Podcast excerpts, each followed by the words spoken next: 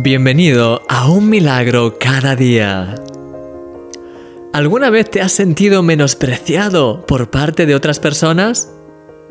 Esa sensación es terrible, ya que si dejamos que nos afecte, puede hacernos sentir que somos inferiores, que no estamos a la altura e incluso que no valemos para nada.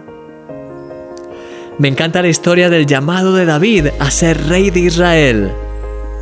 El rey de aquella época, Saúl, se había apartado de los caminos del Señor y Dios buscó a otra persona para sucederle en el trono.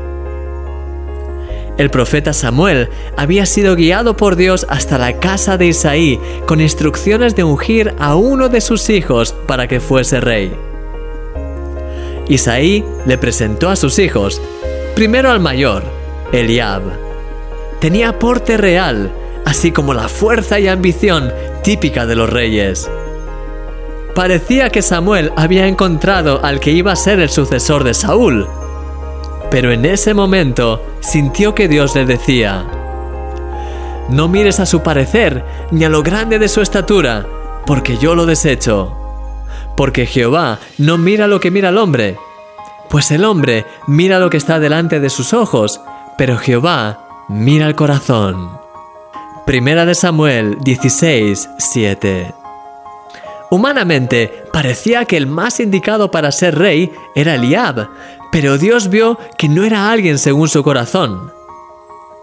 Tras ver a todos los hijos de Isaí, todavía faltaba David, que era un pastor de ovejas, muchacho joven y de hermoso parecer. Todo lo contrario a la figura de guerrero imponente que buscaba Samuel. Sin embargo, ¿Fue David el escogido por Dios? Sí, las apariencias engañan. Quizá tú también te sientes molesto cuando los demás no te valoran como piensas que tendrían que hacerlo. Pero en el fondo, no es la valoración de los demás la que define quién eres. Es la valoración de Dios la que importa.